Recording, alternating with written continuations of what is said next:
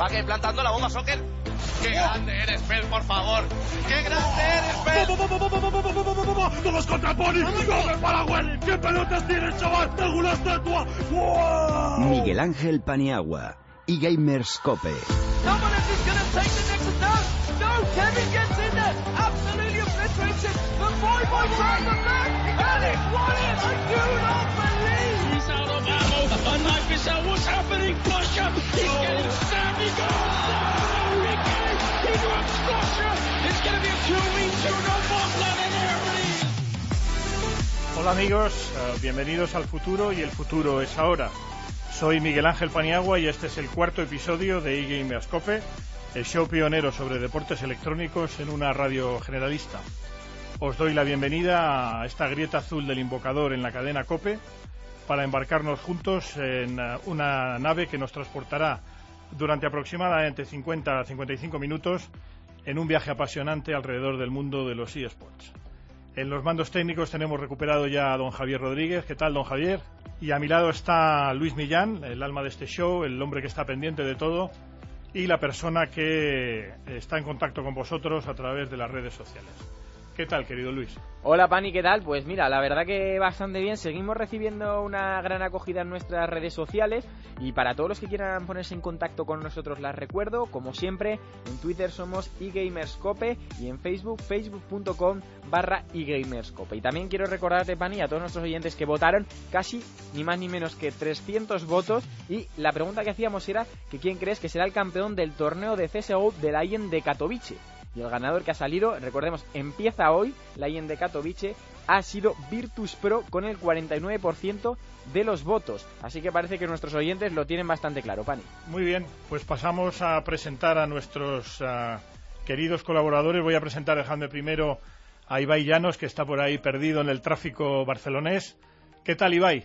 Hola, ¿qué tal, Miguel Ángel? ¿Cómo estás? Buenas tardes y, y nada, en cinco minutos Nada, tranquilo. estaré en el estudio. No te preocupes, el hombre propone y el tráfico dispone. Bienvenido de nuevo a- al show y encantado de tenerte con nosotros. A mi, a mi izquierda está Sergio García, nuestro experto, entre otras cosas, entre otras muchas cosas, en Counter-Strike, antiguo árbitro, por cierto, también, que no lo he dicho, entrenador, en fin, es multifacético. ¿Qué tal, Sergio? ¿Cómo estamos? Buenas tardes, Fanny. Pues entusiasmado. Semana de Katowice, Hombre. eh, semana grande para los aficionados a Semana- esta Counter-Strike. sí que es la semana grande para los aficionados de Counter-Strike en, la- en el torneo de Katowice. Y a mi derecha está Fernando Cardenete, que también es otro gran experto multifuncional. ¿Qué tal, Fernando? Muy bien, yo estoy también impactado por Katowice, pero no en el mismo sentido que, que Sergio, vengo un poco más decepcionado. Pero bien, a, a por otro programa. Muy bien. Y por teléfono creo que también tenemos a Xavi Carrión. Hola, Xavi. Hola, ¿qué tal? Muy bien, bienvenido de nuevo al programa. Gracias, gracias. ¿Qué tal por ahí? ¿Estás en la Costa del Sol? Sí, sigo aquí, sigo aquí en Málaga con, con un tiempo envidiable ahora mismo. No, no. El tiempo no es malo, pero dicen que viene. Pues nada, arrancamos ya que hay mucha tela que cortar y mucho de lo que hablar.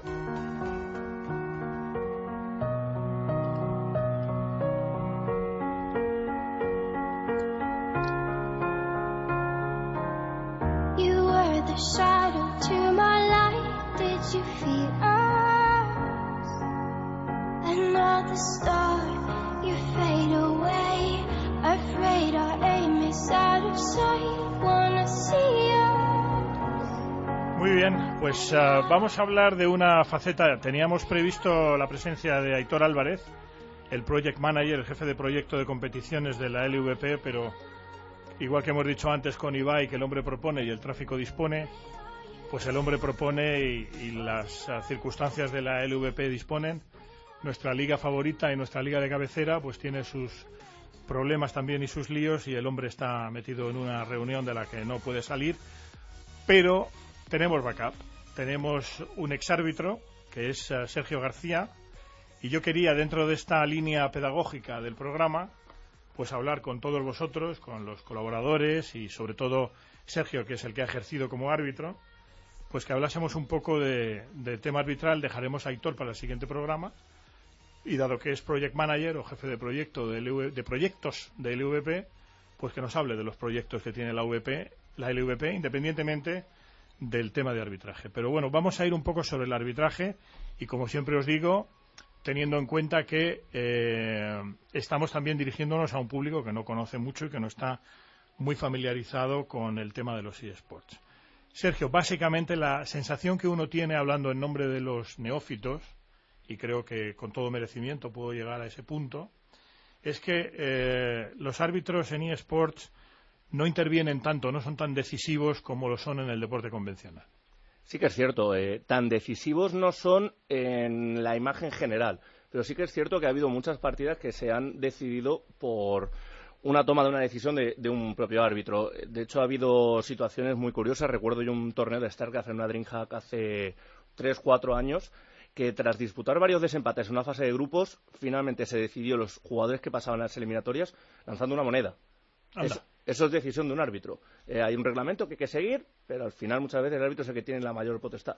Entonces, sí que es cierto que no va a tener una incidencia, por ejemplo, no hay un penalti que se vaya a inventar un árbitro o que ha podido ver mal, como puede pasar en el fútbol, pero sí que puede darse una circunstancia que se escape del control de los jugadores y que sea el árbitro el que tenga que tomar cartas en el asunto. La sensación que uno tiene, eh, analizando a los. Bueno, para empezar, ¿cuántos árbitros hay por equipo? Por ejemplo, en, en LOL. ¿Hay uno, hay dos? Normalmente suele haber un árbitro detrás de cada equipo. De cada equipo, Y además otro más que está pendiente por si tiene que ayudar a alguien para agilizar las cosas.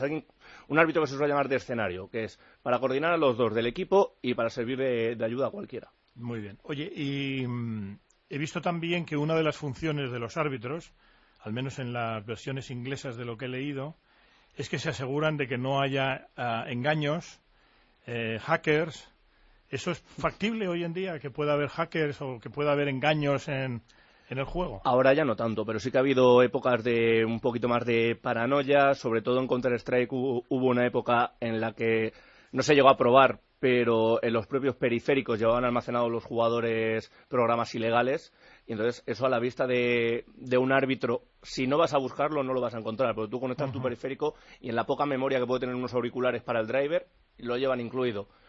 Ahora mismo eso ya no se ve tanto, también porque se tiene mucho más control. Ahora se le pide a los jugadores en los eventos que pasen una relación de cuáles son los periféricos que utilizan, los mandan con unos días de antelación para que el cuerpo arbitral los revise, consideren que esté todo correcto y luego ya se les da a los jugadores. Fernando. Efectivamente está todo mucho más medido, como dice Sergio, pero por ejemplo, aún así en, Latinoamérica se han visto las imágenes de la retransmisión cómo le hacen eh, chequeos con bandas electromagnéticas para que no lleven dispositivos electrónicos, que no puedan interferir de ninguna manera.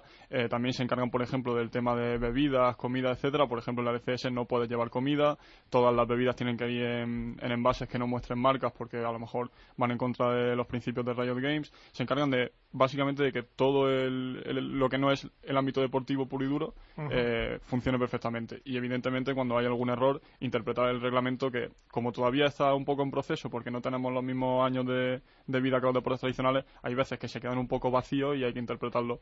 Y para eso hay que conocerlo muy bien. Qué bárbaro. Muy interesante. Eh, Xavi, aunque tú no tienes experiencia arbitral, pero sí tienes experiencia de haber sufrido, ah, también tienes experiencia arbitral. Quiero decir que últimamente no, no has ejercido como árbitro, mm. pero una de las cosas que leí también en inglés, a lo mejor eh, las ligas por ahí fuera son más especiales, ¿no? Pero eh, otra de las funciones del árbitro es que evitar que los jugadores se peleen. Sí, claro, es, es, eh, es, gracioso, puede ser gracioso, pero realmente. No, no, ojo, eh, yo voy, y además me lo han dicho, y, lo agradezco mucho a toda la, la, audiencia que me lo ha dicho, yo voy siempre con mucho respeto, pero digo que me hace gracia que el árbitro en un deporte que es. Ah, digo en apariencia pasivo, porque son cinco jugadores en un lado y cinco en otro, eh, evite que se peleen. Puedo entender que se peleen en el rugby, en el baloncesto, en el fútbol, pero en eSport, me, como neófito, me, me, me, sonaba un poco más raro, ¿no? Pero bueno, confírmame que es así. Sí. sí, te sorprende por eso, porque están jugando en un ordenador, una PlayStation, y no y no puedes entender cómo se, se pueden eh, encarar uno a otro, pero realmente, sobre todo en Call of Duty, se ha visto muchísimo el trust talking, que, es como se llama, que es... Sí, el trust talking, sí. sí cuando, cuando juegas una ronda, la ganan, eh, los de Call of Duty de normal eh, son mucho más enérgicos, se encaran, se ponen de pie, les dicen de todo a los de enfrente, y ha habido competiciones que ha sido incluso vergonzoso, que ya los árbitros han tenido que, que amonestar a jugadores porque porque prácticamente parecía que se iban a, a, poner a quitar los cascos y ponerse a pegar entre ellos. Entonces, los árbitros controlan eso, controlan que haya, porque es sano que haya, o sea, es sano que haya una rivalidad, pero hasta cierto punto. Claro, claro. Eh, eh, no pueden no pueden irse. Luego también eh, los árbitros, no sé si ha comentado aquí, pero eh, las sustancias que ha dicho Fernando, hace poco en el torneo de Call of Duty eh, había equipos americanos, equipos europeos y, por ejemplo, hay, hay un, un fármaco o una pastilla que no sé muy bien realmente lo que es, que se llama Aderal y que Sí. en Estados Unidos está, está permitida, en Europa no, y se rumorea que, que ciertos equipos americanos se la tomaron en, en la Sí. competición europea que hubo hace una semana. Eso es... mm, Se habla- hablamos de ello, Xavi, la semana pasada. Ah, se habló, se habló, y, sí. y dado que tengo un hijo médico, por lo tanto soy Mm. médico padre, o padre de médico, sí que te puedo decir que el Aderal es un medicamento que aquí tiene otro nombre, que se llama Ritalin, me parece, que es un ah, medicamento que se usa para los niños con ah, lo que se llama el déficit de desorden de atención, Sí, o también sí. llamados hiperactivos, y lo que hace es que a esos niños hiperactivos les pausa. Eh, de manera que eh, yo asumo que, in- intuyo, vamos, que los jugadores de, de eSports, los ah, deportistas de eSports, toman Aderal o toman estos ah, componentes para pausarse un poco y, y de alguna manera Concentrarse, sí. concentrarse y nervios, mantener sí. la concentración, correcto. Claro, pues Bueno, eso es, es labor del árbitro controlar eso, que, que aunque muchas veces las reglas no está indicado y tienen que ser ellos los que los que tomen la decisión en el momento. Ok, oye, y ya tenemos a Ibai en el estudio, por cierto, con lo cual vas a sonar con tu voz adecuada, esa voz que impresiona, aunque eh, en realidad es mi amigo Juan Ochoa, al que le llama el Gran Wyoming la voz que impresiona, pero nuestra voz que impresiona es Ibai y en estudio, pues obviamente suena mucho mejor una vez que se han resuelto ya los atascos de tráfico. Te vuelvo a dar las gracias, Ibai, por, por el esfuerzo de, de llegar hasta el estudio.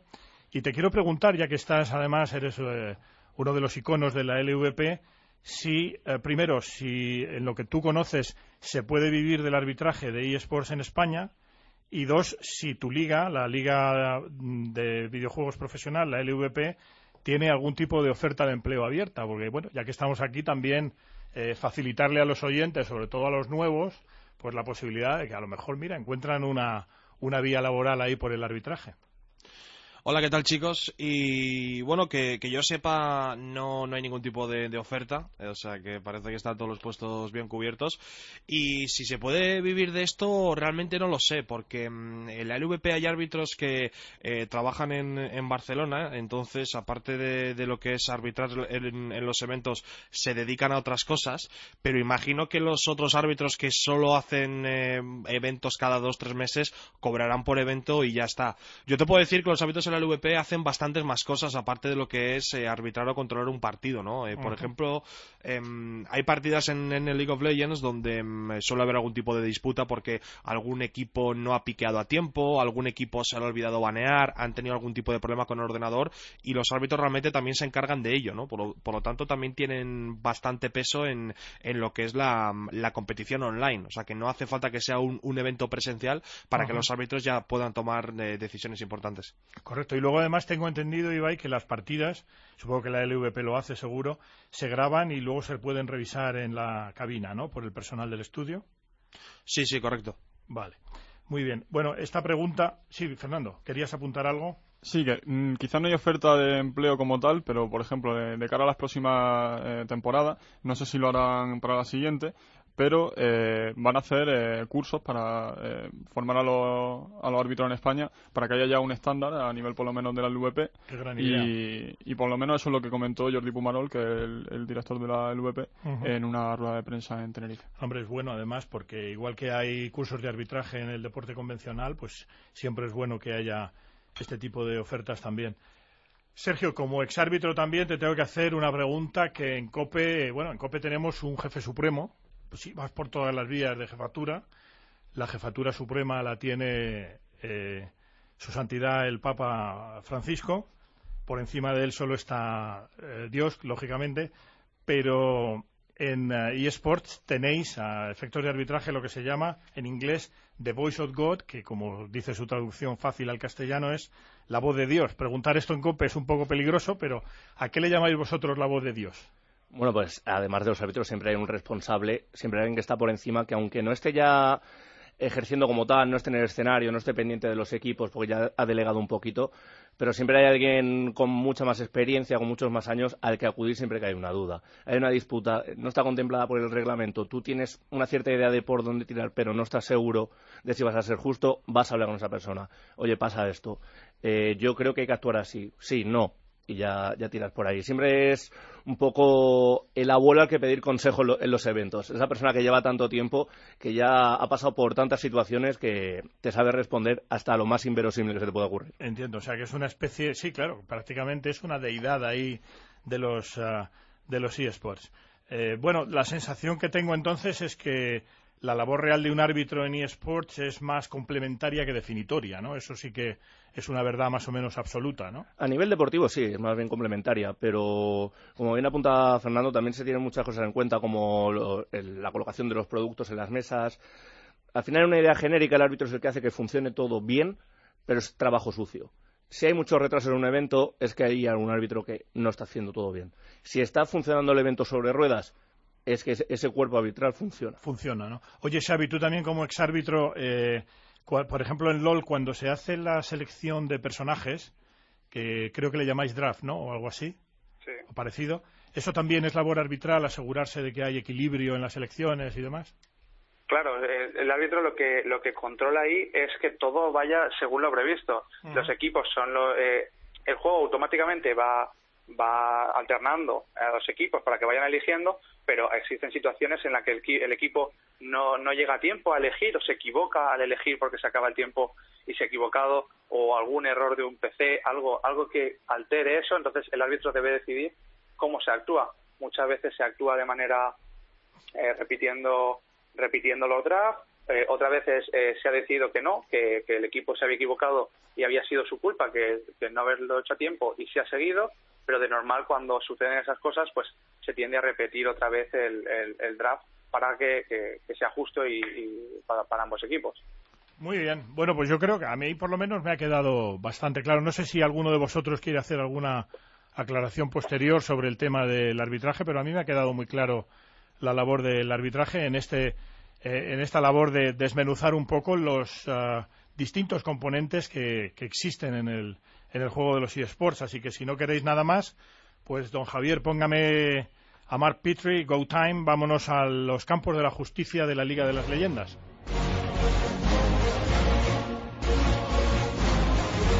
eGamers Cope, tu programa sobre eSport en Cope.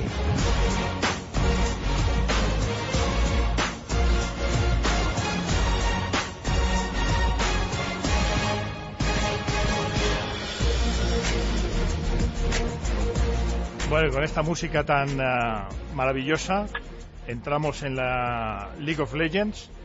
Vamos a la Superliga Orange.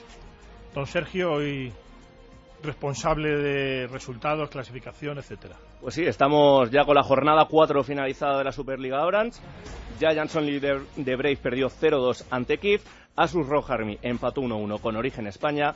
Thunder X3 Vasconia 2-0 venció a G2 Vodafone, Valencia CF 2-0 ganó a Gila Penguins. En la clasificación tenemos a Basconia liderando ya en solitario con 10 puntos. 8 sigue Asus Rock Army. Tenemos luego hasta cuatro equipos con 5 puntos, como son KIF de Gila Penguins, Valencia Club de Fútbol y Sports y Origen España. Cierran la clasificación G2 Vodafone con 4 puntos y todavía inéditos Giants Only the Brave yo, creo que la, temporada se está apretando mucho, se está poniendo muy interesante precisamente por lo que decía Sergio. Hay cuatro equipos con cinco puntos ahora mismo, así que está todo por decidir. Y bueno, en la parte alta y la baja, en los polos de la clasificación, sí tenemos un poco ya eh, despuntado a Surrogarmi y Vasconia, que se enfrentarán la siguiente jornada, así que habrá que estar muy pendiente de ese partido. Ese es el partido de la jornada, que diría el otro, ¿no? Correcto. Y Giants League Break, que no suma y que por lo menos contra Kiev dio una buena imagen al principio de la segunda partida, pero realmente les pasaron por encima. No sé si, si vais a estar de acuerdo.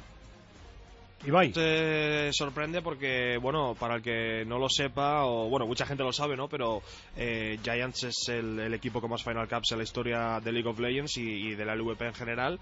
Y cierto es que hace un tiempo con Giants Underdogs también tuvieron una, un momento donde pues estaban últimos clasificados y tal, pero no es habitual ni mucho menos ver a Giants en esa, en esa última posición, por mucho que el equipo mm, sea un poquito más para el futuro o quieran que este equipo eh, progrese al final la gente también busca resultados a corto plazo y de momento es que han perdido todos los partidos. No sé cómo lo ves tú, Fernando. Entiendo que el proyecto sea a largo plazo, pero a corto plazo está saliendo demasiado mal, diría. Sí, no, no hay muchos motivos por los que pensar que conforme pasen las jornadas van a salir de, de esa cola de la clasificación y quizá necesitan algún cambio, quizá traer a Razor de Team Heretics eh, desde la segunda división y a ver si da la sorpresa como la dieron también eh, Origen, en mi opinión, e incluso Valencia, que había arrancado mal y que le ganó 2-0 a Deila Penguins, aunque con algunos problemas para cerrar la, la partida, como le suele pasar en la, en la segunda. Xavi, eh, como dicen los franceses, ¿qué es vuestra opinión? ¿Qué opinas de la jornada?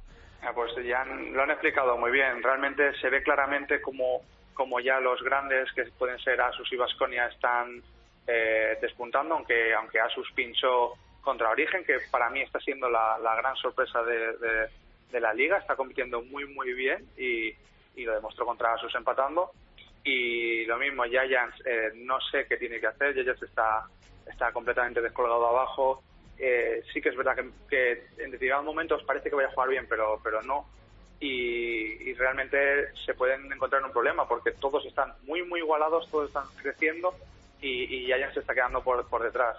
Habrá que ver qué pasa en las siguientes jornadas, pero la liga más emocionante no puede ser porque en, en dos puntos, en un punto, hay prácticamente todos los equipos. Esa es la impresión que da, ¿no? Que es una liga, bueno, está destacado ahora mismo en solitario el Vasconia, pero da la sensación de que es una liga muy compacta, quizá exceptuando un poco los equipos de, de abajo. ¿Tenemos algún tipo de, de fichajes?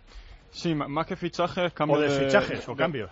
Exacto, de, de piezas. Y van a tener mucho impacto porque se ha anunciado ya que el 26 de marzo se jugará el clasificatorio a la Challenger Series español en Sevilla, en el, en el espacio box. eh, Sí. y solo jugarán ¿Se ha dos, dos esto equipos. ya, Fernando? Perdona Sí, sí, está ya, está ya publicada Ah, la noticia en la web de, de se la acaba de anunciar ahora mismo, ¿no? Correcto, nos ha pillado aquí en, en el estudio y solo irán dos equipos, así que van a tener que apretar mucho y puede que Vasconia sufra porque su, una de sus estrellas, Zincroft, el MVP de la pasada temporada regular, ha quedado suspendido durante al menos tres semanas porque al parecer está en disputa entre dos equipos, Thunder X3 Vasconia y se rumorea que Origen de la LCS ha tenido algún problema contractual con ellos y de momento Riot Games tiene el, el caso al afectar a una liga superior y están más o menos mediándolo. Eh, en teoría son tres semanas de suspensión, Ninja Face ha, ha suplido al polaco de momento y bueno, puede que termine antes o, Pero entonces, la, per- perdona que profundice un poco. La historia es que él está en Vasconia Correcto. y el equipo El equipo de origen de origen. de la LCS, no de España, Ah,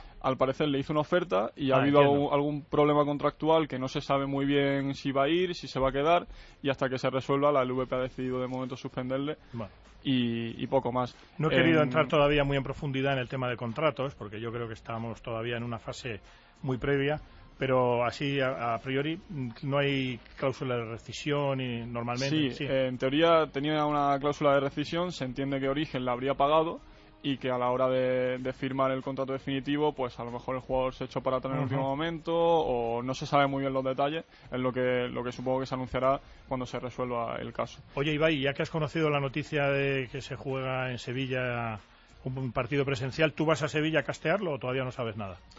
Sí, allí estaremos en Sevilla. Además, eh, día 26 de marzo coincide con mi cumpleaños, o sea que Mira es eh, doble fiesta, ¿no? Porque, eh, como dice Fernando, bueno, pues es el. Bueno, iba a decir el gran momento de la temporada, pero realmente sí, junto a la Final Cup es el gran momento de la temporada. Es básicamente donde se decide qué equipo español, qué equipo nacional nos va a representar en Europa para intentar entrar en esa Challenger Series, algo que de momento nunca se ha, se ha conseguido en las tres ediciones previas que habíamos celebrado esto. Y bueno, solo van dos equipos. O sea, es un día, es un mejor de cinco. ¿Es tu eh, cumpleaños? el mi cumpleaños y solo queda un mes. Bueno, Bueno. un mes no, de hecho menos. En 25 días eh, hay que ir hacia allí, por lo tanto los equipos tienen que. No hace falta que te lo diga porque bien. Tú eres un gran profesional, pero la celebración es después del casteo, ¿eh? Por no antes, por porque si no luego el bozarrón este, el torrente de voz que tienes, se puede ver afectado, Ibai. No me Y- gusta beber, Miguel Ángel, tranquilo. Lo sé, lo sé. Sí, yo iba a ir bastante tranquilo en esa, en esa circunstancia. Y bueno, por terminar el- la ronda de fichajes y cambios, la otra que ha habido que no ha tenido éxito por lo menos en la Superliga Orange fue que Caracal Junior ha sido cedido por The Gillard Penguins a iMonkeys. Al parecer tenía gripe y no podía entrenar, así que cogieron a Dual, que era el suplente, le funcionó y han decidido mantenerle en la, en la primera categoría a ver si da mejores resultados. Oye, y de cara a la previa, en ese partido entre el 1 y el 2, eh, mojaros un poco. Venga, empiezo por ti, Xavi. Eh, yo creo que con lo que ha pasado con Vasconia, yo creo que Asus va, va a ganar este partido. Sí, ¿no? Sí, yo pienso que, que va a ser bastante clave lo que ha comentado Fernando y, y Asus se quiere, se querrá eh, enmendar el error que ha tenido contra Origen con ese empate. Yo pienso, yo apuesto por Asus. Y tú como, como persona además vinculada a un club y con conocimiento de causa, mucho conocimiento de causa, este tipo de situaciones, es decir, eh, hablamos de equipos de cinco, luego ya con los matices de suplentes, entrenador y demás, pero este tipo de cosas llega también a afectar mucho a un vestuario como puede pasar en el deporte convencional, o los jugadores tienden, como me da la sensación, ¿eh? igual estoy equivocado, pero no olvidéis que hablo siempre desde un recién allegado, de un uh, nouveau arrivé. Eh, como al fin y al cabo son jugadores que vienen desde un plano individual como jugadores y luego eh, se juntan los cromos en un equipo, eh, eh, ¿llega a haber algún tipo de real cohesión como equipo o hay más, digamos, el, eh, prevalece más el ego? ¿Me entiendes lo que te pregunto, no? Sí, si sí, realmente no, hay una afectación eh, psicológica como tú apuntas. Eh, afecta afecta mucho o sea a nivel equipo tú puedes ser eh, muy bueno pero si a nivel equipo no estáis cohesionados no compenetráis eh, no vas a hacer nada a, a- a alto nivel y esto no es como el fútbol que al final el fútbol son 22 que van cambiando y van entrenando todos juntos. Esto al final los cinco entrenan eh, diariamente esos cinco y, y forman un gran equipo y cualquier cambio que se hagan esos cinco afecta muchísimo al equipo. Por lo tal por lo tal yo creo que Vasconia tiene tiene un gran problema durante esta semana para ver qué ocurre. Y no sé si el suplente ha estado jugando con ellos si si realmente está metido en la dinámica de- de- del equipo de en mayor medida Regulín, Pero- me regular, me dice, más o menos, me dice. pues Fernando. pues va a sufrir va a sufrir porque este equipo este este juego depende mucho el, jugar en equipo Muy bien. Oye, Ibai, pues nada, dile a Aitor que, que espero contar con él, que esperamos contar con él la semana que viene, porque tengo mucho interés en hablar de los proyectos ah, presentes y futuros de vuestra liga, que sabes que para nosotros es la liga de referencia, eh, que se están portando fenomenal con nosotros en todos los sentidos, tú por supuesto también. Y nada, como tengo que hablar ahora de Katowice, pues ah, te doy las gracias y te doy, te mando un abrazo muy fuerte y no te preocupes que el día de tu cumpleaños tendrás una, felicita- una felicitación mía por vía WhatsApp. Oye, pues muchas gracias, chicos, y, y que vaya bien el programa. Nos vemos. Venga, fenomenal. Un abrazo. Un abrazo. Bueno, pues vamos a hablar un poquito de, de Katowice. Mm, parto de la base de que estoy hablando como espectador y no como una persona que conoce mucho, pero Fernando, Sergio, Xavi, yo debo decir que con todo el mérito que tiene Movistar Plus, que me parece que hace un gran esfuerzo y que ya les hemos deseado aquí toda la suerte del mundo, eh, como espectador a mí me decepcionó el torneo de Katowice, no la producción de Movistar, que es encomiable, sino el torneo en sí. Es decir, un torneo de este nivel, tengo la impresión, como espectador, de que no se puede permitir caídas, no se puede permitir pausas tan largas como las que hubo. Fernando, te dejo a ti hablar y luego ya opinabais el resto de expertos. Sí, no, no pude ver demasiado la retransmisión desde Movistar Plus y vi la, la mesa de análisis y la verdad es que el plato de llamas lo aprovecharon bastante bien. Hubo críticas porque algunos de los partidos más importantes se los dejaron a comentaristas junior, por así decirlo, antes de darle la voz a los que más repercusión tienen, pero en general lo que tú apuntas de las pausas y los problemas técnicos fue el, el gran conflicto del, del torneo. El, el día último, el de la final y las semifinales, hubo unas tres, cuatro horas Sí. de, de pausa prácticamente constante. Los jugadores, ya no solo desde el punto de vista del espectador, sino los jugadores y los comentaristas que entran allí, tiene que ser insufrible tener que estar esperando tanto. Además, en, en, la, en la competición normalmente cuando hay una pausa no puedes hablar entre los jugadores. Supongo que ya llegado a las dos horas de pausa te dejarán hablar porque si no te comen la cabeza. Yo lo pensé, Pero- Fernando, eh, compañeros. Yo dije, bueno, eh, los jugadores en el estado de tensión que están los jugadores de eSports con una pausa. Fíjate que en el fútbol, cuando se va la, o en el baloncesto, ¿no? Me ha pasado a mí, se va la luz, hay un corte o algo, hay algún tipo de interrupción. eh, te corta el ritmo, te corta mentalmente, pues claro, te quedas ah, como muy ido, ¿no? Sí, hu- hubo que repetir partidas incluso, lo que afectó a la integridad del resultado quizá. Eh, los jugadores League of Legends requieren mucho esfuerzo mental y obviamente eso te desgasta. Y sí, en general hubo muchísimos problemas que dificultaron el seguimiento del torneo. Ni siquiera, por ejemplo, empezaba todos los días a la misma hora, lo que es un poco difícil para engancharte a la, a la retransmisión. Y luego cosas típicas de Katowice como que se da el, el MVP antes de la final. Sin, sin darse luego un MVP de la final pues queda un poco raro porque en este caso se lo dieron a Perks de G2 Esports y, y después pinchó muchísimo en la, en la final. Así que en general un evento que para Yo creo que ahí tendrían que hacer como en el básquet, esperar un poquito a la final Claro. Y ver, eh, bueno, ya dar el MVP definitivo. Oye, Xavi, ¿qué, ¿qué te pareció el torneo de Katowice? Bueno, ganaron, hay que decir que ganaron los vietnamitas, ¿no? Eh, los taiwaneses. Los taiwaneses, perdón, estoy yo con los vietnamitas. Los taiwaneses. Y que jugaron muy bien, además. Sí. Sí, el torneo, el torneo estuvo marcado por, por los retrasos, como hemos dicho. eh. La verdad que el torneo yo no lo pude seguir mucho porque justo estaba de viaje y no, no pude ver la retransmisión. Lo seguía a través de, de redes sociales y tal, a través de Fernando y Sergio que van comentando todo como si lo vieras. Desde luego. Y, sí, sí, sí. Y, y la verdad que lo más destacable que puedo decir es que a nivel de espectador es inaceptable lo que lo que pasó. No no puede estar el espectador esperando tres, cuatro horas Esa es mi impresión, Xavi. a ver una eso. partida. Y yo creo que es el resultado. Y lo que pasó luego es que yo creo que ya la gente les dio bastante igual, porque porque ya ya se olvidaron prácticamente de, de, de- de lo que se estaba jugando, porque la segunda semifinal creo que acabó ah, tardísimo, ya un horario que... que- Pasadas las, on- pasadas las 12, yo creo, porque yo empecé a verla a las 11 Mm. y luego... Entonces, Sí, la final tarde. acabó para ver los Oscar directamente Sí, sí, sí. Claro, sí, sí. Entonces, eh, el público no pudo disfrutar del torneo y, y yo creo que eso es lo que más destacable, tristemente, realmente, porque Katowice siempre se- suele ser un evento muy bueno y, y lo veremos en CSGO, que, que el público se desvive por la competición, es una ciudad que, que, que ama los eSports y realmente es una pena lo que, lo que ocurrió. Bueno. Oye, eh, vamos entonces, si no tenéis más comentarios sobre Katowice, Polonia, vamos a las clasificaciones y previa de la LCS Europa. Pues sí, el CS que no ha tenido jornada la semana pasada por motivo de la IEM de Katowice.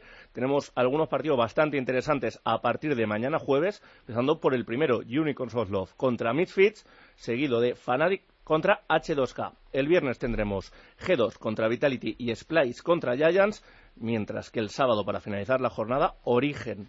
Ya veremos cuántos jugadores estrena contra Misfits y cerrará la jornada un Rocket Unicorns of Love un poquito más descafeinado. En cuanto a los grupos, pues ya lo comentábamos la semana pasada. G2 liderando el grupo A por 7 a 0, todavía no conoce la derrota, seguido de Misfits con 5-1, Fnatic 4-3, bastante descolgados. Giants con 1-5 y Rocket con 0-6, mientras que en el grupo B, Unicorns of Love y H2K, ambos con 5 victorias, Splice con 4 y también descolgadísimos Vitality con una victoria en 6 partidos y Origen que todavía no conoce la victoria ni en un solo mapa.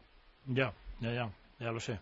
Yo creo que esta semana hay que estar pendiente de los partidos de Misfits desde España. El primero porque se enfrentan dos equipos que van 5-1, eh, uno de ellos que viene de Katowice, que es Unicorns of Love, que seguro que ha traído lecciones nuevas al enfrentarse a equipos de otras regiones y que creo va a ser muy entretenido por el estilo de juego que tienen los dos, que es muy agresivo. Y el otro sería el de Misfits contra Origen, precisamente por lo que eh, adelantaba un poco Sergio de que es muy probable que haya, que haya cambios. eh, no se ha confirmado todavía nada por parte de Riot ni del propio club, pero se ha hablado mucho de que XP, que el, el dueño, bueno, sí, el dueño fundador, va a ocupar la calle central, que Negion, que era el coreano, que todavía no ha ganado una partida en su carrera, pasaría al puesto de support porque Giva ya no tiene contrato con Origen según la base de datos contractual de Riot Games. Y bueno, pues estaría también ahí el rumor de Syncroft y algunos otros jugadores que han podido rechazar contrato con esta organización. Xavi, ¿qué me cuentas de la LCS? Pues poco más, pues eh, eh, la verdad que tanto la, la actuación de Origen y Giants está siendo un poco decepcionante, aunque ya lo esperábamos también. Origen ya desde el principio se, se esperaba que no iba a rendir mucho, pero yo no esperaba que fuera 0-6 a estas alturas. Habrá que ver todos los cambios si son para bien, habrá que ver qué nivel tiene tiene Speque, que, que vuelve, se, bueno, se rumorea que vuelve a, a, a la batalla, al mapa. Y, y poco más. eh, el partidazo, lo que han dicho Misfits contra Unicorns of Love, que, yo creo que va a ser un partido muy, muy, muy interesante esta semana. Muy bien. Eh, comienza también, a efectos de LOL, a efectos de la League of Legends, la que podríamos llamar, chicos, la, la gran liga mundial, ¿no? Porque ahí se juega una liga importantísima, que es la Liga de Corea. Sí, bueno, lleva ya unas cuantas jornadas, pero realmente la chicha llega ahora porque tanto mañana jueves como el domingo, porque el formato hace que se enfrenten dos veces seguidas, juegan SK Telecom T1 y Katie Rolster, que bueno, SK Telecom es el mejor equipo de la historia, tiene tres mundiales y al mejor jugador del mundo, que es Faker, y se enfrentan al segundo mejor, así que habrá que estar pendiente, aunque sea pronto, pero habrá que estar pendiente del mejor partido del mundo. Por cierto, que ya he visto, he visto, os lo digo a todos, ¿no? Xavi también, he visto ya highlights de Faker y no me extraña que le llaméis el Messi de los de los eSports El porque Jordan.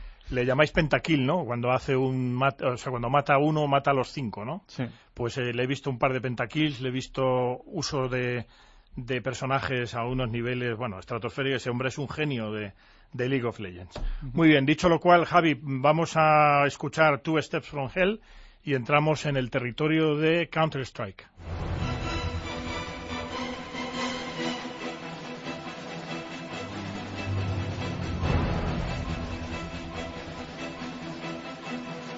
Miguel Ángel Paniagua y Gamers Cope.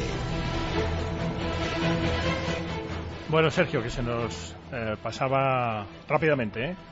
Lo- la previa de, Pues sí, de Superliga Orange, eh, la próxima jornada, la número 5 ya de competición, que la abrirá Giants Only the Brave contra G2 Vodafone, seguido Thunder X3 Vasconia contra Sus Rock Army. Tenemos, al igual que la semana pasada con Call of Duty, tendremos un partido en la parte baja, un partido en la parte alta, y luego ya la parte media, que la compondrán Gilaf Penguins contra Kiev, y cerrará la jornada Valencia Club de Fútbol y Sports contra Origen España. Muy bien. Y el 1 contra el 2 hemos dicho que favorito el 2. Yo Según mis Xavi, dudas. el 2. Yo creo que empate. Yo creo que ¿Tú crees empate que también. empata? Creo que Vasconia, si estuviera Cincroft, decía 2-0 para ellos, sin duda. Su pérdida es muy importante, no creo que para perder, pero sí para dejarse ya un mapa. Muy bien, bueno, yo voy a ir al 1. Pocas veces apuesto por el Vasconia, pero voy a apostar en el 1. Bueno, como ya estamos en territorio de, por la música, ¿eh? de Counter-Strike, vamos al torneo de los torneos, ¿eh? Eh, que es eh, el IEM de Katowice, versión Counter-Strike. Ya dijimos en un programa anterior que quizá en Europa eh, Counter-Strike tiene al menos la misma preponderancia o incluso más que puede tener League of Legends y Katowice es the shining moment, el momento brillante de, de Counter-Strike. Así que nada, vamos a, vamos a ver si mi Astralis termina por eh, vencer y convencer otra vez y haznos un poco la, la previa de Katowice. No, efectivamente, eh, la IEM de Katowice, si bien es cierto, sí que comenzó siendo uno de los torneos más importantes del calendario. Ahora está un poquito venido a menos en cuanto a entrega de premios, pero lo en que cuanto es... a bolsa, quieres decir. Sí, en ¿no? cuanto a bolsa, pero eh, es que el producto entero de Katowice atrae a todos los equipos. Es que, aun quedándose atrás en esa bolsa de premios con respecto a otras competiciones, ningún equipo de Counter-Strike se baja de esta competición. Todos quieren venir, todos quieren ir al Spodek Arena. Y el Spodek Arena responde llenando y responde con un ambiente Y cuando hablamos, Sergio, de llenar, para la gente que no está muy familiarizada con eSports, como por ejemplo Javi y, Javi y yo, eh, ¿qué estamos hablando? ¿De cuántas decenas de miles de espectadores? Pues yo te podría decir que el Spodek Arena puede tener espacio para cerca de 20.000 personas. 20.000 personas. Lo digo así de memoria. A ver, mm, para compararte, es uno de los pabellones más importantes de Polonia. Sí, lo, lo conozco además. Se han disputado ahí eventos del Mundial de Voleibol, de balonmano, Baloncesto europeo. baloncesto. eh, acoge grandes eventos. Pues eso está lleno por un torneo de Counter-Strike. Y además teniendo, tienen, me imagino, un favorito Polaco, sí. polaco. Y es que aun cuando no van en la mejor de sus estados de forma, siempre, siempre rinden. Y para buena noticia tuya, Astralis lleva dos partidos disputados, ha comenzado esta mañana la, Sí. la competición, dos victorias, uno lo ha ganado en cinco prórrogas, levantando un partido que se les había quedado bastante complicado. Y de los pocos partidos que llevamos, también a destacar, Face, el equipo fichó a Nico, el jugador más caro de la historia, dos de dos, arrasando y dando miedo. ¿Qué tal está Device? Device, Como tú dices, siempre bien, ¿no? el Device siempre está bien, Device siempre es guapo y siempre es simpático. Sí, sí, Eh, Ese chico. Eh, Pronto le tendremos aquí. Ya han contestado los de prensa de, de Astralis. A mi alumno del IE, que es el, el alumno danés. Aquí lo cuento todo. O sea que esto es como una gran familia. Y parece que vamos a tener pronto, no sé si a- esta semana imposible, porque está concentradísimo. La que viene no sé dónde van o qué lío tienen. Y si ganan en Katowice les volverán a llevar al ayuntamiento a celebrar. Así que pronto, pronto le tendremos. ¿Algo más que añadir? ¿Alguno de vosotros? Xavi, ¿tú tienes algo de Katowice CS? No, poco más. Lo único que recordar que tenemos un, a un español en, en, la competición, aunque parece que no va a pasar de grupos, o que en principio no pasará de grupos, porque el primer partido han perdido contra Australia 16-12. Pero, pero bueno, saber eso, que hay un español ahí, que, que pocos españoles llegan a, a, a grandes competiciones desde CSGO eh, actualmente, y, y Mixwell es, es uno de ellos en Optic. Muy bien. Eh, don Javier, póngame Believer, Imagine Dragons, una bellísima melodía.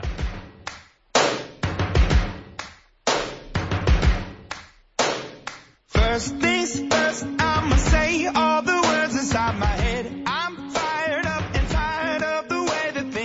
been. E-Gamers Cope, con Miguel Ángel Paniagua. Bueno, nuestra nuestra siguiente protagonista es la que ha elegido, creo, esta canción. Se llama Elena Romero. Y Elena Romero es fisioterapeuta. Y la pregunta es, ¿y qué pinta una fisioterapeuta en un programa de eSports? Pero primero de todo, muchísimas gracias por estar con nosotros. Mm, De nada, y gracias a vosotros por, Por tenerte. esto conmigo, sí. Muy bien. Bueno, tú estuviste en el Gamer G, en eh, ese gran evento de, de eSports que se celebró en Madrid en diciembre. Tendremos otro en junio, que organiza la LVP, y estabas allí como fisioterapeuta. Supongo que tú eres, eh, por supuesto, diplomada en fisioterapia eh, y en eh, fisioterapia deportiva en concreto. Y bueno, vamos a poner un poco en antecedentes a, eh, el- los, como siempre digo, ¿no? Los que ya están familiarizados no hace falta, pero la gente que se va acercando les voy a dar simplemente dos datos que he extraído a la hora de investigar para poderte preguntar con un cierto raciocinio, aunque luego mis colaboradores te preguntarán eh, quizá de una manera más profesional que yo.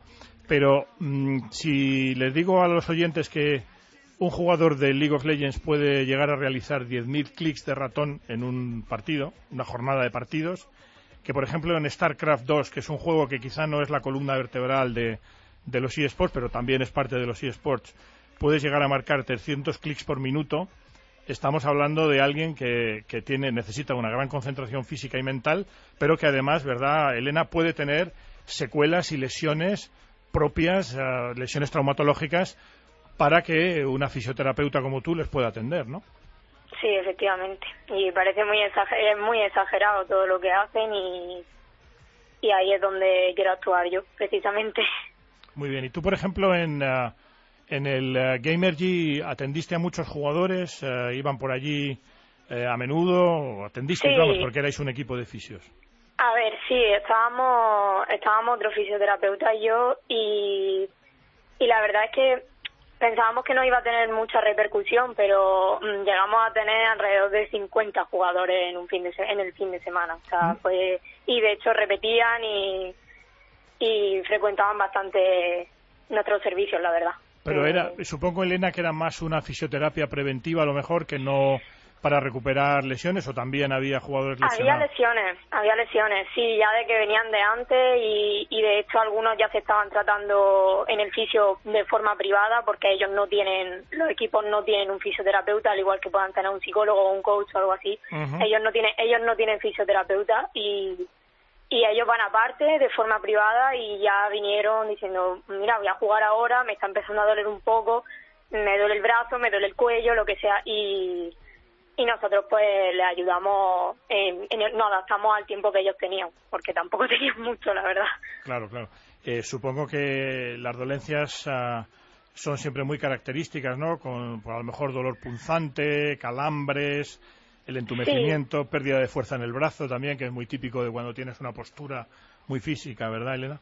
Sí, además también hormigueo, como incluso han dejado de sentir la mano o el dedo o, o también frío, que, que cada vez, o sea, es curioso porque sobre todo la parte do- cuando están utilizando el ratón, esa mano se le enfría y la mano del teclado no, o sea, son cosas que, que es como falta de incluso de circulación, que de tanto utilizarlo se acaba se acaba entumeciendo la zona y tal. Claro, esto que te voy a leer ahora parece un incunable médico, pero eh, investigando, como te he dicho, porque me gusta prepararme, hay muchos compañeros que se preparan las entrevistas, pero yo me la preparo a conciencia para poder hablar con cierta profesionalidad. Eh, te sorprenderá saber, no te sorprenderá, pero digo, te, sor- te sorprenderá saber que la lesión más típica, según dicen los estadounidenses, que es de donde yo traduzco toda esta historia de los eSports, dicen que la lesión más ah, frecuente es el síndrome de Kerben, que es una ah, tenosinovitis de estiloides radial, que viene a ser Sí. una inflamación del tendón abductor largo. Es decir, efectivamente es muy característica esta lesión, ¿verdad?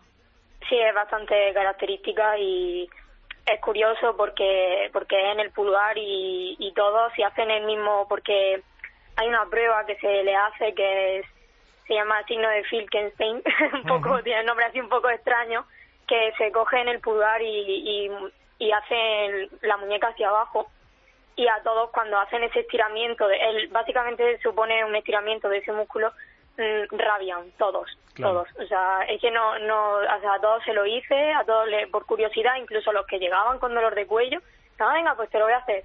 Y a, a todos le dolía. a Claro, todos. claro. Oye, y, y tú como fisio, ah, sobre todo a los que a los jugadores que estén empezando o que estén aspirando ya a, a lo mejor a, a jugar a un cierto nivel, ¿recomiendas, por ejemplo, dieta? ¿Recomiendas ah, gimnasio? ¿Te, Por te- supuesto. te consta si hay en los, lo que llamáis los de la industria, los gaming houses o las casas de, donde están los jugadores, sección habilitada para gimnasio? A ver, se supone que los de alta, los de, vamos, los más altos en, en este mundillo, sí que tienen una, tienen en su casa, la gaming house, tienen casi que por obligación una zona en la que ellos tienen que hacer ejercicio o si no un gimnasio cerca. Claro. Y eso, eso se vio ya en, en un documental que se le hizo a Peque y tal.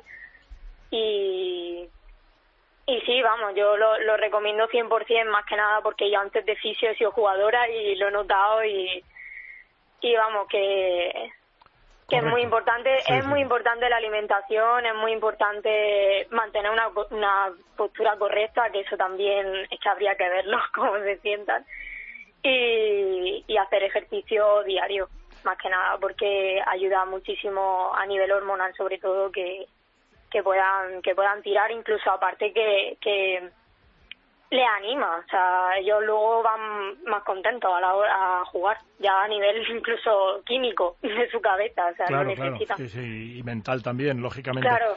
Oye, te quería hacer por mi parte ya la última pregunta y luego ya te paso con los expertos, que seguro que también van a ser muy benévolos con las preguntas, pero supongo que también eh, lo que lo que digamos son o lo que yo entiendo que son como eh, herramientas de trabajo de los e-gamers, de los jugadores de... Bueno, e-gamers no me gusta mucho usarlo, pero de los jugadores de, de eSports, también será muy importante. Es decir, eh, por ejemplo, contar con ratones específicamente diseñados para LOL, ratones específicamente diseñados para o ratones específicamente diseñados para eSports, eh, la fabricación de hardware, es decir, eh, es importante también, ya que su herramienta de trabajo no será lo mismo un ratón estándar de 10 euros que un ratón eh, que, van a usar los jugadores profesionales, ¿no? Sí, por supuesto. Además que ya no solo por, por la calidad de- del ratón, sino por, por ello. Pero ya no solo específico en el juego. Realmente es que es más complicado que todo eso, porque deberían de hacer un ratón específico para cada persona. porque puedes hacer un ratón específico para LOL y a lo mejor a uno le viene bien, pero a otro, en función de cómo tenga la forma de su mano o la forma de cliquear que tenga, mm, no le viene bien. Es que es muy complicado. Realmente habría que hacer un ratón personalizado para cada persona.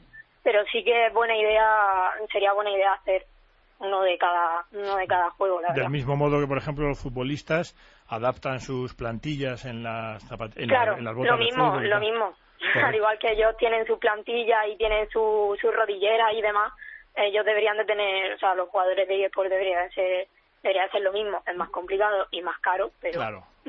Muy bien, Elena. Oye, pues ah, nada, un placer hablar contigo. Ahora te van a preguntar mis ah, compañeros que son más guapos y más jóvenes que yo, con lo cual, pues nada, eh, le- te habla Sergio García, nuestro experto en Counter Strike. Hola Elena, ¿qué tal? Buenas tardes.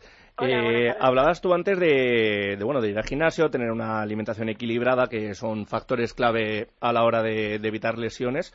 Pero en las largas sesiones de juego, un jugador empieza a las 4 de la tarde y tiene que entrenar hasta las 10, 11 de la noche. ¿Qué le recomiendas? ¿Qué prácticas le recomiendas para cuidar la espalda, la mano, eh, levantarse cada X horas, andar? Eh, ¿Qué consejo le podrás dar a un jugador que va a echar muchas horas seguidas? A ver, es muy importante dormir a horas mm, coherentes, porque todos tienen el mismo perfil de acostarse tardísimo, de además que son mentalidades de que son niños realmente, son no no no tienen en cuenta ni les da la importancia que realmente tiene dormir, por ejemplo, una las ocho horas que deberían de dormir. Y luego el desayuno es súper importante, muchos se ponen ya a jugar con el desayuno en la mesa, es como que no les da importancia a esas cosas que, que realmente sí que influyen en el rendimiento. Y eso hay que hay que explicárselo de, de manera que básicamente mm, relacionárselo con el juego. Decirle mira si duermes mejor vas a jugar mejor. Y si comes mejor vas a jugar mejor o sea hay que hay que meterle lo que a ellos les importa que que jugar básicamente. Fernando. Hola Elena, ¿qué- ¿qué tal? Yo sí tengo que decir que, que me ofreció todo uno de los, vuestros masajes en, en Gamergy y no lo pude tomar, pero la próxima, si estoy por allí, no, no dudaré en tomar la oportunidad. Anda La... que estuviste no me- es que vimos a tanta gente Sí, obviamente allí tenéis mucho lío. Oye, La- por Sí, cierto, ¿de, dónde eres, Elena? Porque yo de te- Almería De Almería, no, te, te Sí. decía porque él es de Granada, o sea que Sí, tuvimos ayer nuestro día Sí. de Andalucía, así que... Sí, sí, sí, por eso que ayer fue el día Sí, de fue Andalucía. ayer. Sí, Felicidades a los andaluces. Muchas gracias. gracias igualmente a Fernando Sí. Fernando. Y bueno, la, la pregunta lo ha adelantado antes un poco, que influye mucho la, la postura y, por Sí, ejemplo, hay, hay muchísimas sillas que se venden como que son increíblemente ergonómicas y demás, y al final no, no lo son tanto. al final no resultan ya Correcto. no sé Y, y como ya había adelantado, es muy importante, son sesiones muy largas de juego y sé que habrá muchos consejos que se pueden adaptar no solo a los profesionales, sino a, los- a los jugadores de a pie como yo, que también pasamos muchas horas, o incluso a los oficinistas. Mm, si pudiese dar tres consejos en tema de postura de, de brazo, de mano, de espalda, para una sesión larga de, de entrenamiento o de juego, ¿cuáles serían? Pues serían los clásicos, la pantalla justo enfrente de los ojos, el- los brazos que estén prácticamente, el antebrazo que esté prácticamente entero en la mesa, de, de codo hacia adelante, mm, tener el respaldo totalmente, tampoco estar extremadamente recto porque nuestra columna no es extremadamente recta, entonces sí que tener eh, sí que est- estar concentrado en tener la, la postura recta, que es súper complicado y bueno, y también por supuesto los pies que estén a ras del suelo, que no que no se crucen, que que no se queden colgando, si suben mucho la silla o- y una persona bajita, por ejemplo en mi caso yo a, mí, me pasa mucho que, que me pongo a cruzarme las piernas o incluso acabo poniendo una pierna en la mesa y digo madre mía y luego y luego yo estoy regañando a la gente Claro. Madre mía. Oye, el siguiente, el siguiente que te va a preguntar no es andaluz, pero vive y muy bien, por cierto, en Andalucía. Se llama Xavi Carrión. Xavi, cuando quieras. A Eh, nuestra hola, amabilísima y encantadora protagonista de hoy. Sí, que nos está enseñando muchas cosas que, que quizás no conocíamos incluso nosotros, porque es un terreno que es bastante nuevo. Yo aprovechando que tenía una duda muy muy muy curiosa que seguro que, que igual no lo puede resolver, es entre un jugador profesional que entrena ocho horas delante del ordenador y un oficinista que se pone a trabajar ocho horas delante de una pantalla, ¿existen lesiones diferentes o sobrecargas diferentes en estos dos tipos de personas o podríamos decir que es eh, similar ambos? A ver, yo, de hecho, precisamente lo que yo estoy investigando es comparando mm, los artículos que estoy viendo, porque solo existen ahora mismo de oficinistas y no existen sobre los eSports, que ahí es donde yo me querría meter. Y hay, o sea, la- las lecciones son las mismas. O sea, por lo que yo estoy viendo de momento son las mismas. Lo que pasa es que, digamos que a un oficinista le sucede como más a largo plazo. O sea, como que son movimientos repetidos, o sea, o ejercicios repetidos, pero más prolongado en el tiempo porque no lo hacen con tanta rapidez como lo hace un jugador. Entonces sí que serían los mismos, más o menos, sí que tienen los mismos dolores de cabeza, tensiones, los trapecios, dolor lumbar. Mm, de hecho tampoco tiene, o sea, Kerbein no suelen tener tampoco los oficinistas, pero pero sí que se les puede dar el caso. O sea, son las lesiones son prácticamente prácticamente las mismas, solo que ya te digo que por la intensidad que hace un jugador, pues les da, les puede padecerla antes que, que un oficinista. Más o menos, Vale. pero me explico. Sí, sí, no, te lo explico perfecto. Esto que aparezca antes es, eh, puede ser porque lo que tú dices, eh, como que lo, lo achacan más, eh, se esfuerzan más, o también crees que puede ser porque durante el juego hay una tensión acumulada También que, por ejemplo, en el trabajo no, no se da, claro. Depende del trabajo también, o sea, Oh, también, sí. el estrés, y sí, o sea, depende, depende del trabajo. El estrés es súper, es crucial a la hora de, tener una lesión.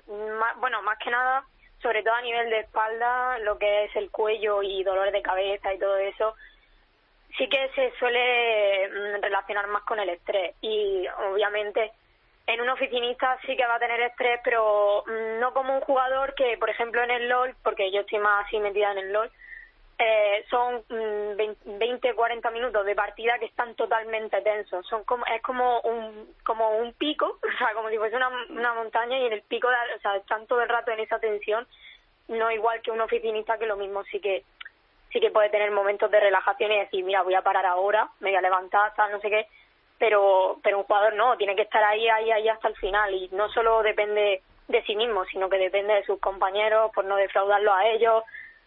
Yo creo que no es lo, no es lo mismo, pero no sé.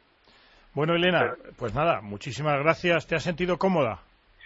A ver, soy una persona muy vergonzosa y, y vamos, me ha, me ha costado, me ha costado, pero bueno, creo que luego estado- pensaré, que haber contestado esto y ya. Has estado muy, muy bien, ¿eh?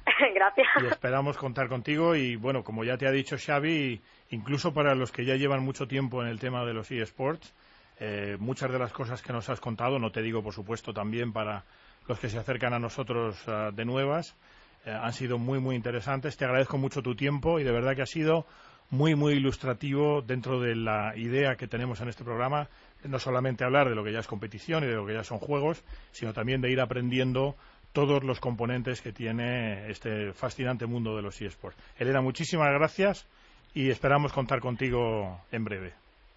Vale, igualmente, a todos. Un saludo. Don Javier, pues póngame Let's Go, Lenco, vámonos a Ole, a otras ligas de eSports.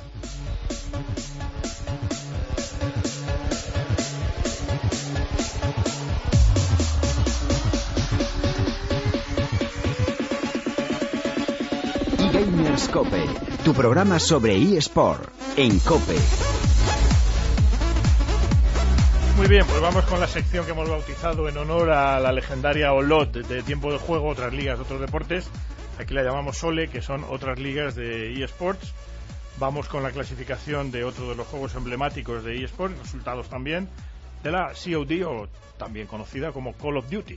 Efectivamente, Superliga Orange, la jornada 3 de competición que se disputó la semana pasada. Movistar Raiders perdió 0-3 ante Thunder X3 Basconia. Giants ganó por 3-0 en el partido de la jornada a Team MRN.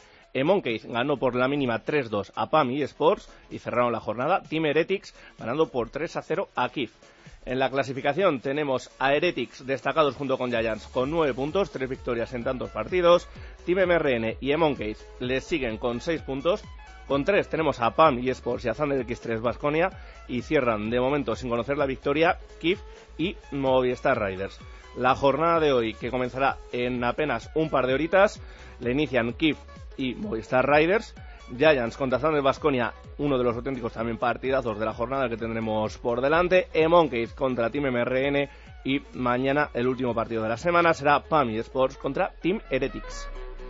Muy bien, Fernando. Eh, Xavi, puedes intervenir cuando quieras, ¿eh? si tienes algo que decir de otras ligas de eSports. Vamos, eh, Fernando, a hablar de un juego, de un eh, sport que a ti te, te es particularmente familiar, que es Hearthstone, que tiene una nueva expansión.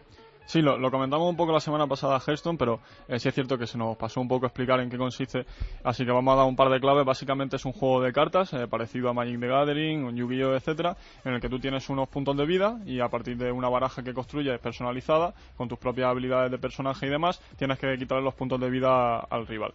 En, en ese marco eh, hay una serie de expansiones, eh, se anunciaron tres la hace una semana y ayer o antes de ayer se, se anunció la nueva que es Viaje a un Goro, que tiene muy buena pinta porque es visualmente muy atractiva, es como entrar en un mundo de dinosaurios y demás bastante, bastante atractivo a nivel visual y eh, tendrá 130 cartas y un par de mecánicas que son adaptar y misión bastante buenas.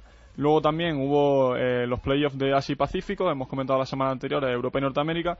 Eh, irán otras cuatro personas a Bahamas, entre ellos Samuel Sao, Julsik, eh, B787 y Palmblad. Y poquito más, que ayer se eh, introdujeron todos los cambios que hemos comentado esta semana. Lo único que lo hicieron en un momento muy desafortunado porque eh, las temporadas duran un mes, todo el mundo está intentando subir en el ranking y metieron la actualización en un momento en el que estaba todo el mundo intentando subir puntos. Muy bien, eh, Xavi, sigues abierto. ¿eh? Sergio, eh, Heroes of Storm, Pues Western Clash. Tendremos competición en- dentro del marco de Katowice, aunque no va a ser una parada de circuito Intel Stream Master, se disputará en un anexo y una competición, competición bastante interesante porque no va a tener eh, equipos asiáticos. Habrá dos competiciones, primero esta Ya- ya destinada a los equipos del oeste, Aunque no vienen, no vamos. otra para equipos del este que creo que es la semana que viene o dentro de dos. Entonces, bueno, pues tenemos un duelo principalmente entre europeos y norteamericanos, Misfits, Fnatic y Dignitas por parte del viejo continente, Tempo Storm, Team 8 y Gale y Force y Sports por parte de Norteamérica. Y luego un representante Infamous de Latinoamérica y de Oceanía, Nomia. Infamous. Infamous. Infamous, infame. Infame. Muy bien. Eh, Fernando, ¿E-League Street Fighter? Sí, Street Otro de Fighter. los juegos favoritos. que supongo que ese sí lo conocerá más el público, sí, incluso eh, menos asociado al mundo de los esports, aunque sea por la recreativa. Es un juego de lucha entre dos personajes y, bueno, la comunidad de juegos de lucha que está teniendo buenas noticias últimamente, entre ellas la organización de un torneo con 250.000 euros de, de premios por el League, que es la, la que monta también Counter-Strike, Overwatch, etcétera Y se re- empezará el 27 de marzo, será un invitacional, no se sabe todavía quién va a jugar, pero sí que todos los viernes se retransmitirá en la cadena eh, estadounidense Turner, eh, igual que Counter-Strike y Overwatch. Sports. Ujú. Ujú. Así Bueno. que bueno, habrá Street Fighter en televisión. Esa cadena tiene además uno de los es una de las ramas de la, de la NBA entre otras cosas tiene transmite partidos de la de la NBA en Katowice también tendremos Starcraft a Sergio Efectivamente, el- de hecho va a ser el torneo que más premios dé, la misma cuantía que en Counter-Strike, 250.000 dólares, pero no solo es un jugador. que no es poco Y, esa- y es a un tío Es claro. un repartir. Sí, sí, sí. Aquí no ha habido manera de engañar a los coreanos para que no vengan. Tendremos jugadores por doquier de, de Corea del Sur. Pero la sensación que uno tiene es que los coreanos van donde está la pasta ¿eh? de todas formas Sí, bueno, sí. sí ¿no? No, en StarCraft van a todos lados, es siempre el coreanos Por eso. Principales favoritos tendremos a Bayun e Innovation por parte de, de Corea del Sur. Luego tenemos a Nerkio y Mana, jugadores polacos que con el público a favor quizás puedan dar alguna sorpresa. Y, ojo, la atención sobre el jugador norteamericano Nif, bastante joven y que últimamente está sacando bastante buenos resultados. Empieza mañana por la mañana la fase de grupos. Fernando Clash Royale Clash Royale y la LVP Sí, en los juegos de, de móvil que cada vez tienen más impacto en nuestra sociedad porque prácticamente todo el mundo tiene, tiene un smartphone y en este caso Clash Royale, que es uno de los juegos insignia de Supercell, una de las empresas más importantes de videojuegos ahora mismo, pues ha organizado junto con la LVP y el Mobile World Congress un torneo allí en el evento de en Barcelona que se está, se está retransmitiendo a través de los canales del VP y que tiene a algunos de los youtubers y jugadores más importantes a nivel nacional y unos 5.000 euros de premio, de los cuales 3.000 se van al que, al que gane. 3.000 euritos Sí, no para está que mal gane. ¿eh? no está mal las bolsas son significativas en eSports. Hombre, esta no es de las más grandes, pero los- a mí me, me ha fascinado los 250.000 que se puede llevar el campeón de StarCraft. O el de Street Fighter, claro. Te fascina a ti, a, a ti y a cualquiera. bueno, Cualquiera. lo de StarCraft ya. Sí, sí. Bueno, Sergio, tenemos también otro de los juegos también que nos piden mucho los aficionados de eSports, Overwatch. Efectivamente, Overwatch, la segunda temporada de la Liga OGN Apex, que se disputa en Corea del Sur y donde suelen ir varios equipos occidentales, pues alcanza su segunda fase de grupos. De los propios equipos occidentales ya solo nos queda uno, Team Envías, que tiene un jugador español, Harry Hook, de hecho es el actual vencedor de la competición. Quedan ya solo ocho equipos en liza y lo curioso es que la composición de esta segunda fase de grupos se ha hecho a dedo. Los campeones de cada uno de los grupos de la primera fase han elegido a uno de sus rivales y se nos han quedado pues dos grupitos de ocho. Lunatic High y Envías en el grupo A reeditarán la final de la pasada temporada. Junto a ellos van a estar Kongdo Uncia y Runaway. Y en el grupo B, Meta Atena, Africa Flick Fix, Blue, Kongdo Pantera y LW Blue. Muy bien, y ya para acabar con esta sección de OL, Vainglory, Fernando. Sí, Vainglory, que es otro juego para dispositivos móviles, en este caso está dentro del género MOBA, igual que Dota 2, que League of Legends, lo único que por las características de los dispositivos eh, un poco más pequeño y hasta ahora solo tenían un mapa 3 contra 3. Lo que van a hacer ahora, según ha anunciado Super Evil Megacorp, que es la desarrolladora, es que para 2017 van a introducir un mapa 5 contra 5, al igual que League of Legends, algunos nuevos modos de juego un poco más casuales, quizá no, no competitivos, aunque no se sabe muy bien todavía, y también eh, un nuevo formato de selección de personajes, igual que en LoL ha habido cambio de cómo se eligen y se bloquean, pues aquí también van a introducirlo. Muy bien, pues don Javier, vamos bajando ya, vamos en el descenso de la nave y póngame Candyland. Topu.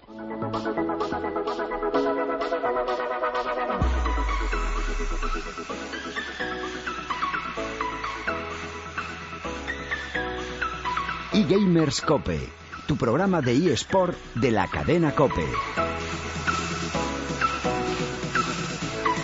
Bueno, Luis, pues nada, vamos ya descendiendo, vamos, estamos a punto de aterrizar. Eh, cuéntanos eh, tema de redes sociales. Eh, ya sabes que todas las semanas lanzamos una encuesta en nuestras redes sociales y esta yo creo que os va a gustar en especial porque esta semana hacemos un mes y entonces me gustaría que nuestros oyentes nos dijeran cuál es la sección del programa que más les gusta, así también para tenerlo en cuenta y nosotros también poder ir mejorando. Pues bueno, damos cuatro opciones. La primera, la opción de la entrevista